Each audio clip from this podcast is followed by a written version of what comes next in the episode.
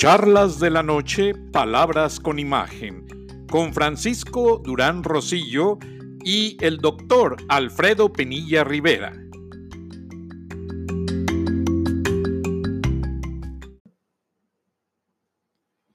Buenas noches. Bienvenidos a Charlas de la Noche, Palabras con Imagen. Nuevamente nos acompaña Alfredo Alf Penilla Rivera. Buenas noches, Alf. Muy buenas noches, Frank. Mucho gusto en saludarte y, mucho gusto también en, saludar a nuestros amigos de escuchas que amablemente nos siguen todas las noches. No, al contrario, es un halago. Y resulta que me quedé un poco admirado porque me pasaste un video eh, de unos reportes hace unos días sobre el coronavirus en Guerrero cómo está afectando allá a la población y a todo el litoral de Mexicano. Pues mira, eh, después de mucha presión social y económica sobre el gobierno estatal y, los gobiernos municipales, pues eh, se tomó la decisión de empezar a reabrir tanto Acapulco, al turismo nacional, internacional y y, también abrir las playas, los restaurantes, de una manera gradual. Tú sabes que el temor que se tiene, y es un temor fundado, es de que al abrir la gente piense que la pandemia ya terminó y entonces no tomen, no sigan tomando las medidas de precaución que se han recomendado. Y ese es algo de lo que yo te quería comentar esta noche, porque definitivamente este tema es el tema del año y seguirá siendo el tema de muchos otros años más, puesto que la pandemia pues nos ha tocado por completo la vida social, la vida económica, eh, hasta las cuestiones políticas eh, se han visto influidas por, por la pandemia del COVID. Por lo tanto, creo que es muy importante que siempre estemos al pendiente de las últimas novedades sobre este tema. ¿Qué te parece?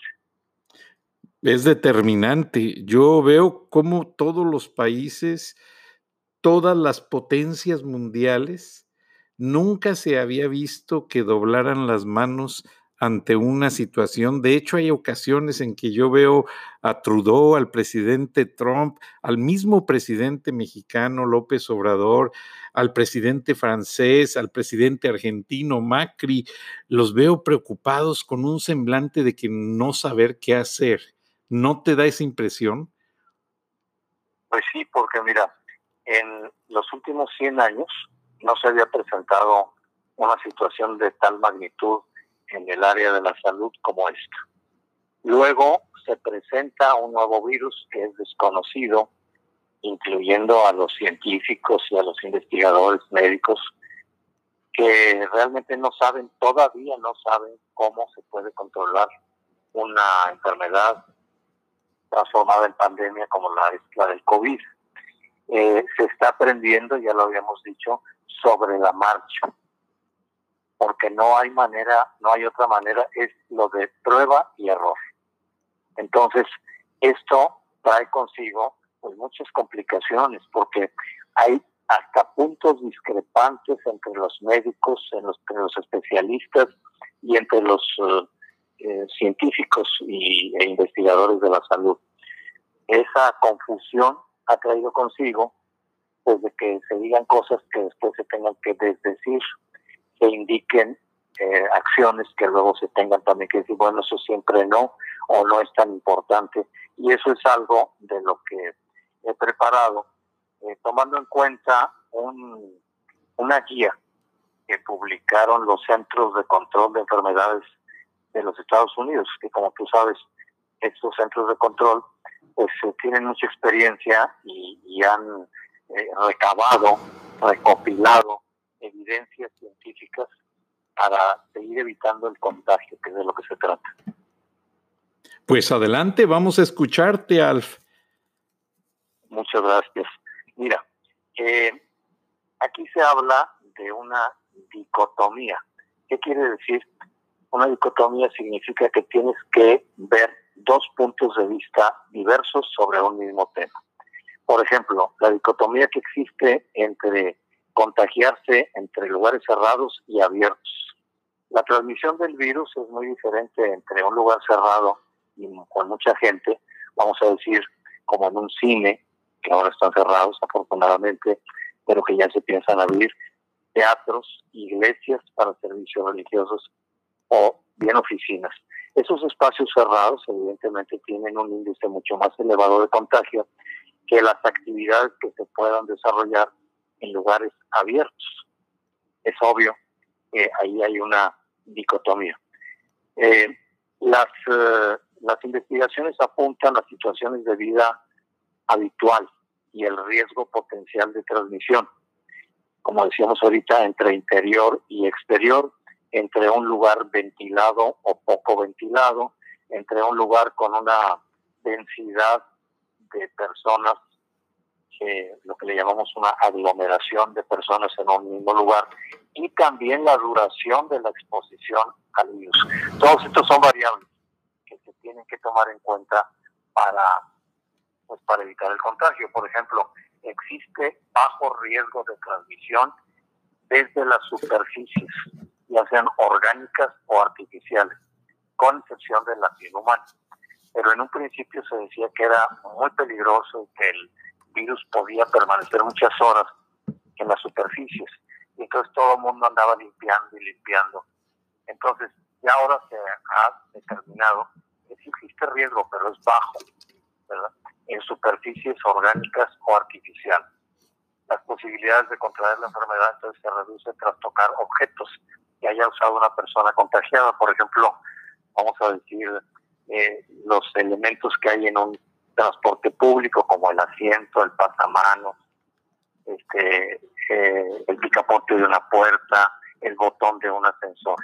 Entonces, eso ya se ha determinado y hay que tener cuidado, pero no es tan alto el riesgo.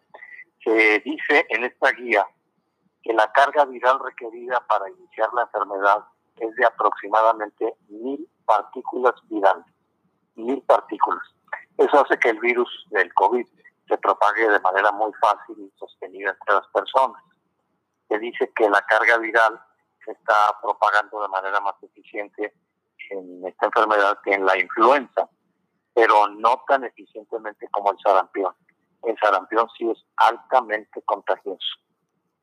Para tener una idea de cuánto o cuándo puede producirse una transmisión y reducir el riesgo, eh, se hace cálculo de las partículas que puede emitir partículas virales que puede emitir una persona contagiada cuando interactúa con alguien que no está enfermo. La respiración normal, por ejemplo, tiene una carga de 20 partículas por minuto. Al hablar se lanzan aproximadamente 200 partículas por minuto. Esta medida puede variar según el tono de voz, si una persona habla muy alto o incluso grita. Y ya no digamos si una persona tose al toser, fíjate este dato tan interesante, expulsamos aproximadamente 200 millones de partículas virales. ¡Wow! ¡Qué Eso es cantidad suficiente para posibilitar, para posibilitar el contagio inmediato. Porque aparte, si es un lugar cerrado, si alguien estornuda o tose en un lugar cerrado, puede esa carga viral permanecer ahí en esa en ese sitio durante un buen número de horas. ¿Cómo ves? No sé si a ti te ha pasado, Alf, de repente en la oficina o en algún lugar alguien estornuda y dice, oh, sorry, son, son mis alergias. Sí. Y ya vimos que es muy difícil que la mayoría de las veces que la gente estornuda es esa misma reacción del cuerpo por sacar esa carga viral, como tú lo dices, fuera del cuerpo para precisamente que uno no se enferme. Y de hecho en Japón vi un video que le ponen colorante a las personas en el sistema bucal y cuando estornudan tienes mucha razón de eso que mencionas, la cantidad de partículas que salen. La persona estornuda sobre una mesa y alcanzó a llegar la saliva hasta la mesa de enfrente. Exactamente. Por eso ahora con la reapertura de los restaurantes se está pidiendo que cada mesa quede bastante separada una de otra. Entonces, reducir al 50% la capacidad de los restaurantes, porque como estaban antes, pues tú sabes que estaba uno pegado al otro, y eso pues pone en riesgo a todos los comensales, evidentemente. Sí. Para resumir este, este asunto, Frank, si te parece, eh, podemos decir que el Centro de Control de las Enfermedades de Estados Unidos asegura, basándose en la evidencia científica disponible, que el COVID-19 se propaga principalmente a través del contacto cercano de persona a persona, aunque advierten que algunas personas sin síntomas pueden transmitir el virus. Esto es muy preocupante porque podemos estar al lado de una persona que la vemos sana, no tiene ningún síntoma, pero sí está contagiada. Y esa persona sin síntomas puede transmitir el virus. El centro estadounidense lanza un aviso eh, a todas las personas de que todavía estamos aprendiendo cómo se propaga el virus y la gravedad de la enfermedad que causa. O sea que no nada es concluyente aún. Estamos todavía en una etapa de aprendizaje y no debemos bajar la guardia. Muchas personas creen que ya se va a abrir, tanto en Estados Unidos como en México, la actividad en varios sectores, en muchas ciudades. Piensa que entonces ya terminó el peligro, ya terminó el virus, ya se logró controlar la pandemia. Y eso es absolutamente falso. Vamos a salir, pero con la pandemia, bajo nuestro propio riesgo. Por lo tanto, tenemos que seguirnos cuidando en cada momento. Y no dejar de usar el cubrebocas. Desde luego, ni el cubrebocas, ni guardar la tenemos que seguir guardando la sana distancia, porque sobre todo los latinos, ya ves que somos muy cariñosos y muy afectuosos, muy amorosos, y, y hay besos y abrazos por doquier, y apretones de mano, y todo eso va a tener que quedar pendiente hasta que nos digan que ya se controló. Y eso que nos digan que ya se controló puede ser hasta el próximo año. ¿Algún indicio de vacuna ya en México, Alfred? Que se haya dicho, ya ves que también en México hay mucho laboratorio. Hay, hay algunas investigaciones muy avanzadas de la UNAM y de otros institutos de salud, pero nada concluyente. Lo que yo he escuchado que está ya muy avanzado es eh, la vacuna de la, de la Universidad de Oxford, en Gran Bretaña, a través del laboratorio Seneca, esos ya están haciendo pruebas en humanos, ya han empezado, y se espera, eh, pues en unos meses más, ya se tenga la primera vacuna. Desde luego habrá que ver su eficiencia, y habrá que ver su, el peligro que existe. Ya ves que hay, una corriente actualmente antivacunas. Sí, los padres. Los de la conspiración dicen que la intención es vacunar, pero a la vez es inocular ciertos eh, elementos en el cuerpo humano que para controlarnos y demás. Tú sabes que se ha desatado la teoría, las teorías de la conspiración por doquier. Sí, totalmente. Nos pone muy nerviosos. No, y hay quienes hablan de que supuestamente en la vacuna va un chip de computadora y así te tienen localizable a cualquier parte donde vayas, saben dónde está Alfenilla. Así es, así es. Pero esas teorías hay que tomarlas con mucha cautela, porque definitivamente son muy difíciles de comprobar. Y, y, ahorita cuando hay este tipo de pandemias, eh, son campo propicio para todas las teorías de la conspiración. Aquí a lo que tenemos que atendernos más es a los datos científicos, a lo que se puede comprobar y no a los rumores y comentarios de este tipo, teorías conspirativas que pues finalmente, te digo, no se pueden comprobar y, y, aunque no se puedan negar, pues tampoco se pueden comprobar. Sí, Fíjate que hay un dato muy importante de la Organización Panamericana de la Salud. No confundir la Organización Panamericana con la Organización Mundial de la Salud.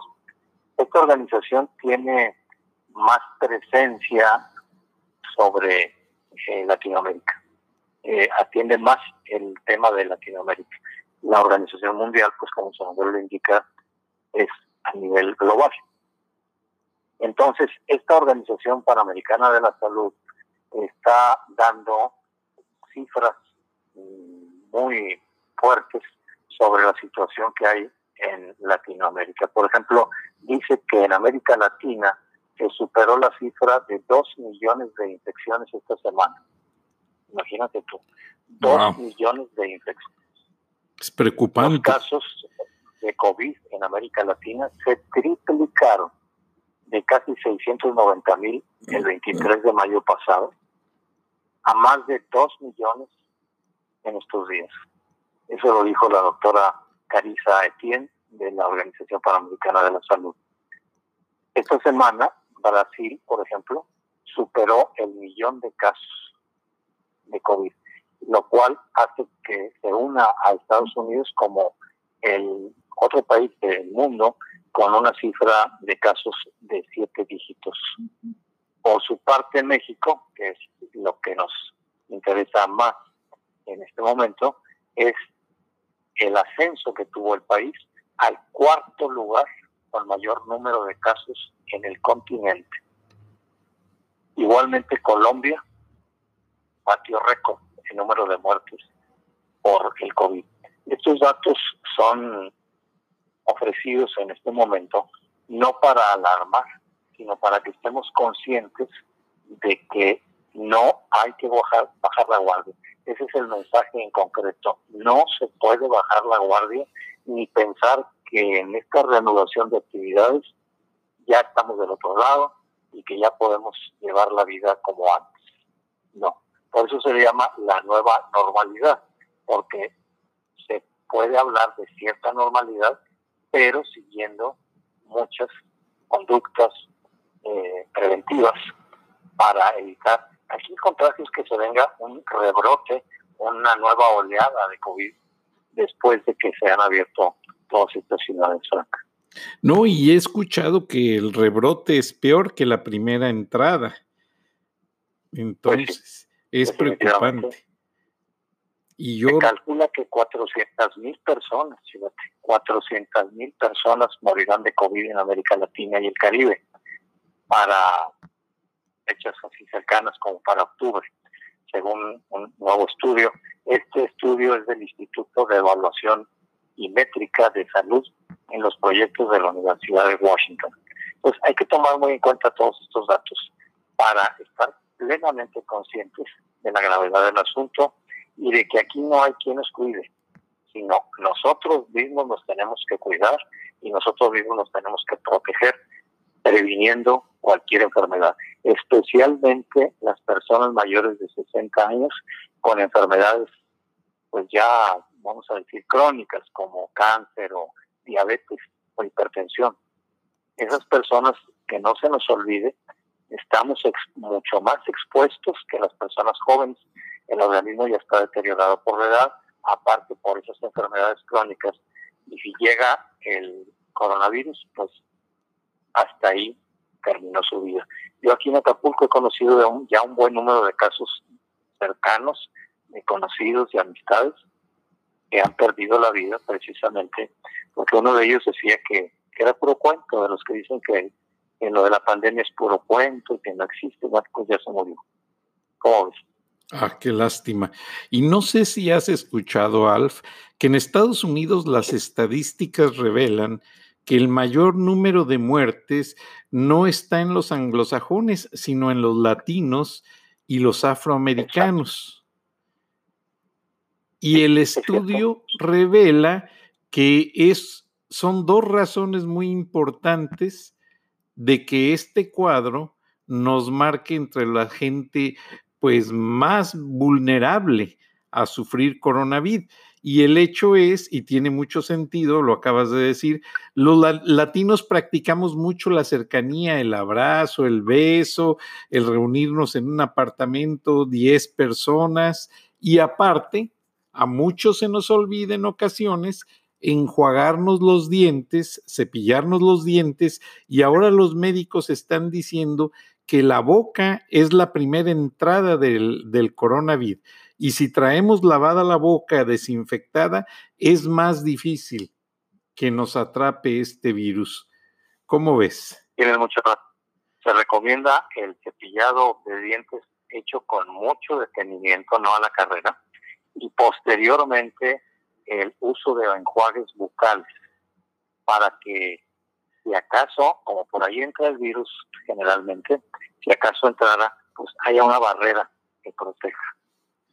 Pues qué buena recomendación. Un llamado a, nuestros amigos y hacemos un llamado a, a nuestros amigos que nos escuchan eh, para que por favor extremen precauciones y que estemos conscientes de que estamos todavía dentro de la pandemia y que el hecho de que se empiecen a abrir las actividades en las ciudades eh, que así lo han decidido, pues no significa que ya se terminó el problema. Eso es muy importante. Pues qué interesante y te lo agradezco porque en el oeste de los Estados Unidos entramos a nueve estaciones eh, siete de amplitud modulada y dos de frecuencia modulada.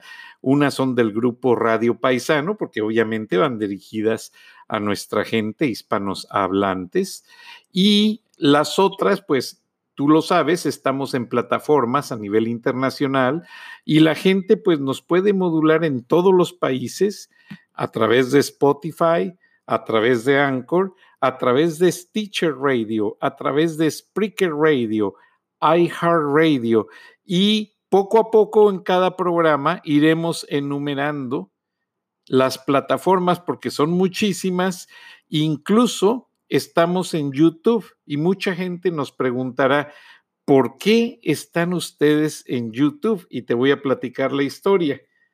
Mucha gente usa el programa para practicar su dicción en español, principalmente en Japón hay un instituto de estudios de español formado por las automotoras, o sea, la gente de la Mazda, de la Toyota, de la Nissan, y no, no se diga más, ahora la presidenta de ventas a nivel mundial de la Nissan es una mexicana. Bueno, tienen su instituto de estudios de lenguas y eso me percaté el día que fui a dar una conferencia a la Universidad La Salle que se me acerca un japonesito a que le firme uno de mis libros y me habla en perfecto español y me dice, yo le quiero dar las gracias, yo practiqué mucho mi español escuchándolo a usted. Y le digo, ¿cómo es posible? Dice, sí, en Japón seleccionan qué programación podemos escuchar para practicar, porque tenemos que escuchar gente que hable despacio, con un timbre de voz muy claro y que podamos aprender la pronunciación. Y a mí realmente me dio mucho gusto y te lo comparto y así iremos orientando a la audiencia porque muchos nos buscan y te decía yo de YouTube.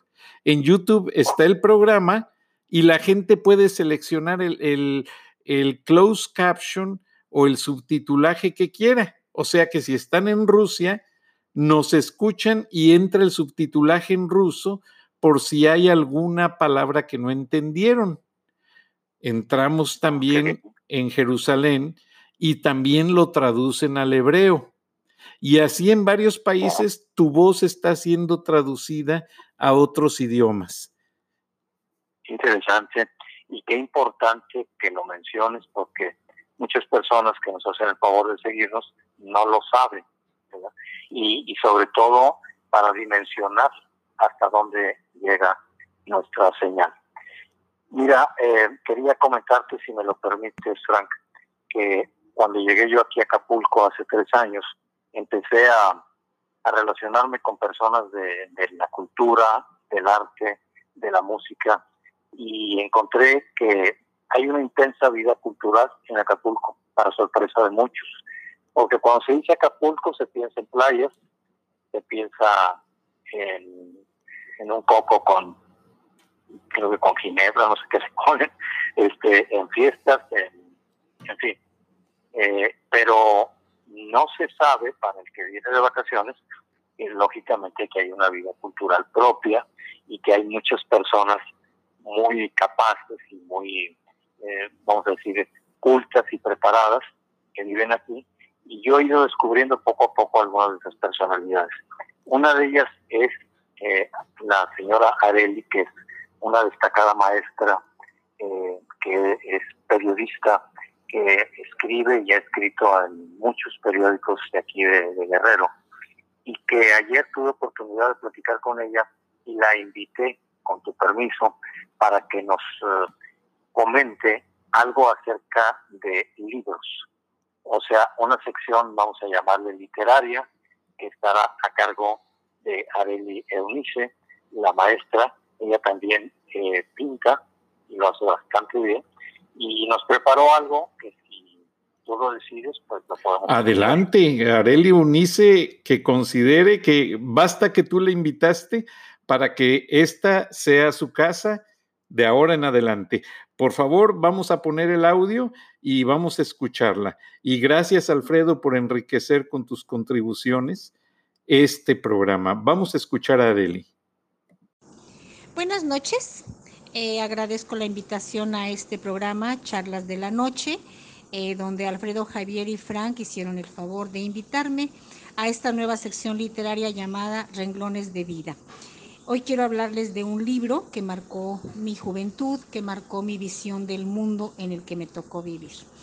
Eh, la sangre enemiga es una novela de la historia de unos cirqueros, de unos circenses, de personas dedicadas a la vida circense que recorren el país, nuestro querido país llamado México.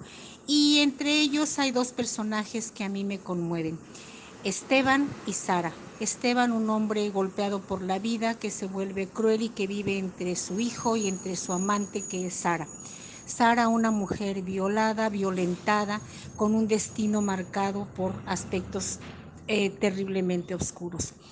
lo que a mí me impresionó de esta novela, que es sumamente rica en su narrativa, en su estructura, eh, que nos presenta un México de altos contrastes, un México de desesperanza, de destinos marcados. Eh, Sara se, vive con Esteban y Esteban la ama. Es, es una mujer a la cual desea y ama y a la cual la tiene sometida. Ella, mucho más joven que Esteban, se enamora de un muchacho, un motociclista, y trata de huir con él. Esteban se da cuenta y como una venganza terrible mata al motociclista y espera a Sara. La espera para sentarla en un comal caliente, negándole toda posibilidad de vida, de sexualidad. Una actitud misógina, una actitud más eh, machista, una, actitud de poder eh, terrible que en México, como en muchos otros países, se da. Esta novela después se publica, esta realidad se publica en una en una revista, en un periódico llamado Alarma. Eh, fue una historia real y también algo conmovedor es el oso que Esteban presenta en diferentes, en diferentes puntos de la ciudad. Yo vi ese oso de manera personal cuando era niña y era un oso que tenía una placa de fierro en la cabeza y que a través del dolor lo hacían bailar. Em, el autor de esta gran novela que les recomiendo se llama Luis Espota la mm, novela se llama La sangre enemiga, fue escrita el siglo pasado, allá por 1915, 1920, y eh, es una novela de Editorial Planeta que se puede conseguir en cualquier sitio de internet e incluso comprarlo. Eh, periodista, Luis Espot, un gran periodista, un gran escritor, sobre todo conocedor de la política, con una perspectiva de esas imágenes y esas estampas mexicanas que nos hablan del México doliente, del México desgarrado, del México sin esperanza, del México que no cambia, que sigue ensangrentado, del México que sin embargo produce grandes artistas. Muchas gracias, eh, Frank, muchas gracias, Alfredo Javier.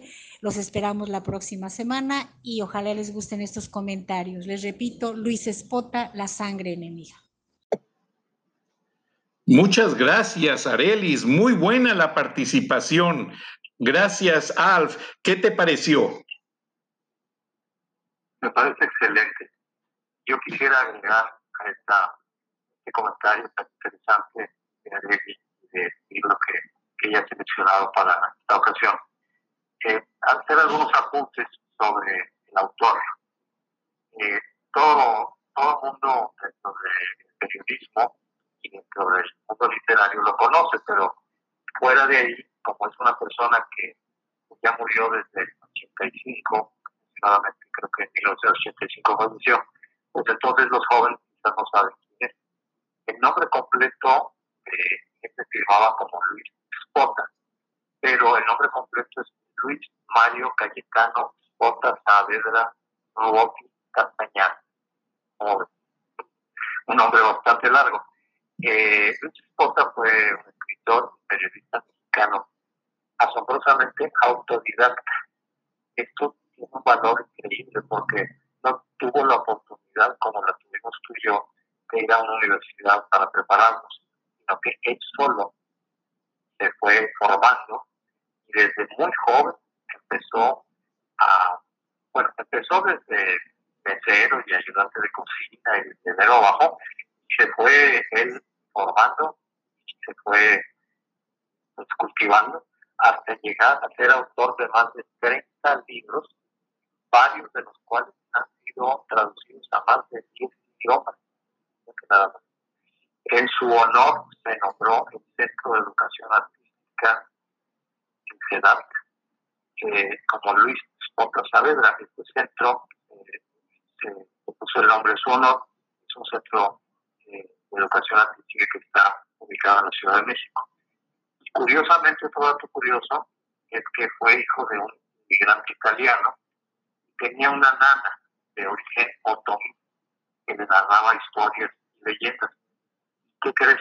A través de esa nana de origen otomí se le despertó la inquietud por escribir básicamente novelas de aventuras, eh, que fue con las que empezó, y luego posteriormente pues ya vivió en la Ciudad de México, luego un tiempo en Tampico y después también en Yucatán. Pero cuando regresó ya a la Ciudad de México, este, eh, pues empezó a, conocerse y a encontrarse con personajes del Café Regis, donde él era ayudante de mesero.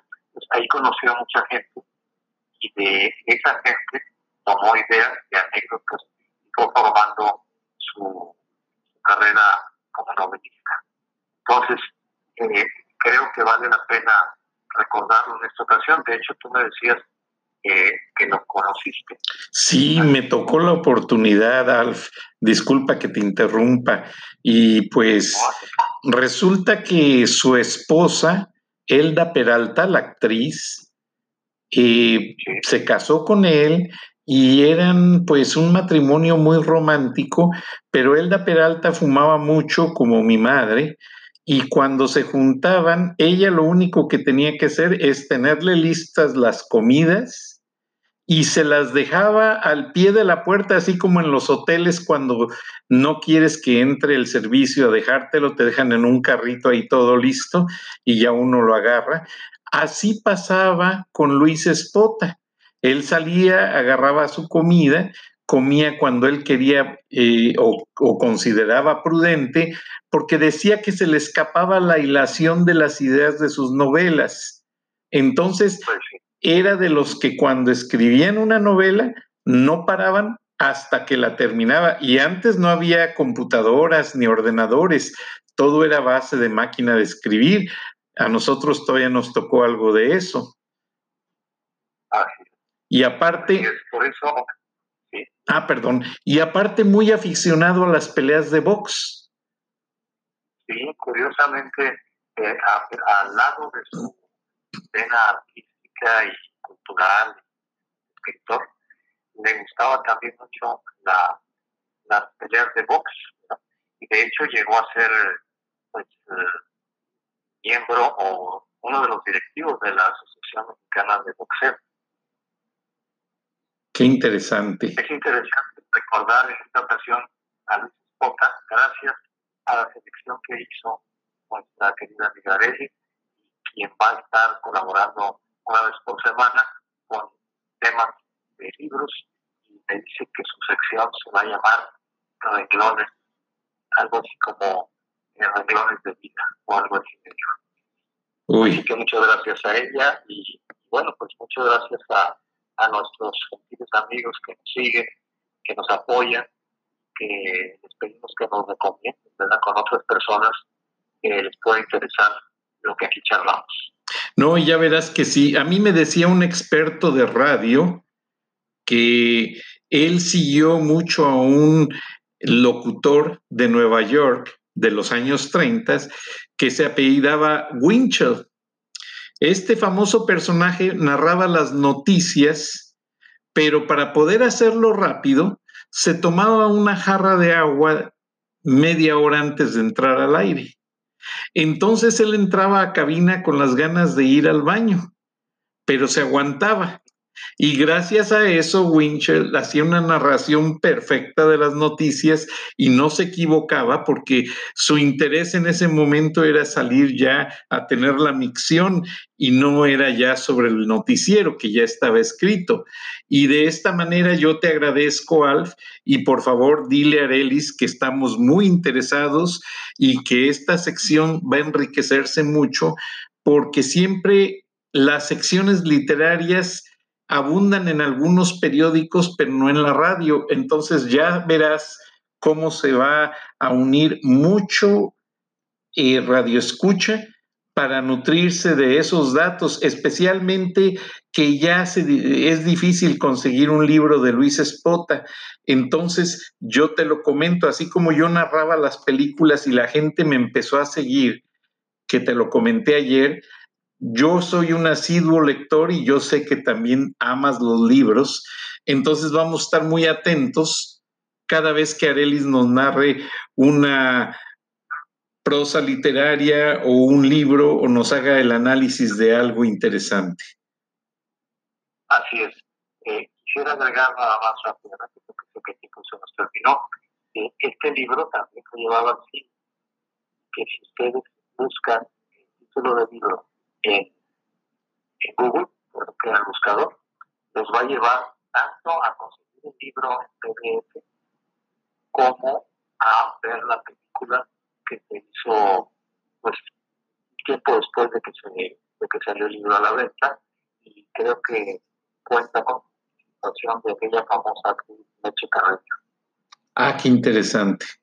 Va a ser maravilloso poder ver la película y cotejarla con el libro porque como yo te decía ayer, lamentablemente a veces ajustan los guiones por razones de tiempo, razones ideológicas. Entonces va a ser interesante ver cómo está en el libro y cómo lo interpretan estos actores. Te agradezco, Alf. Lamentablemente, como sabes, el tiempo se nos ha agotado, pero nos escuchamos mañana. ¿Qué te parece? Me parece muy bien. Un abrazo, buenas noches, saludos muy afectuosos para todos nuestros amigos cuando escuches. Gracias, Alf. Y tengo muchos comentarios positivos de tu participación. Lamentablemente no puedo hacer saludos porque si mencionamos uno, van a querer que mencionemos todos, pero hay muy buenas reacciones al respecto. Te lo agradezco. Al, que sí quisiera que mencionaras es lo mismo eh, bueno, entre ellos el obispo de Gilapa, corrígeme si no pronuncio bien, de Iguala Guerrero, Fray, Fray Salvador Rangel, él trabajó con los últimos tres papas y fue comisionado por el Papa Francisco para llevar la paz a la Sierra de Guerrero, donde pues lamentablemente se produce mucha amapola. A ver si un día lo, lo concertamos y lo invitamos al programa. Perfecto, muy bien. No, pues te lo agradezco. Muchas gracias. Hasta mañana. Hasta mañana. Buenas noches a todos. Gracias.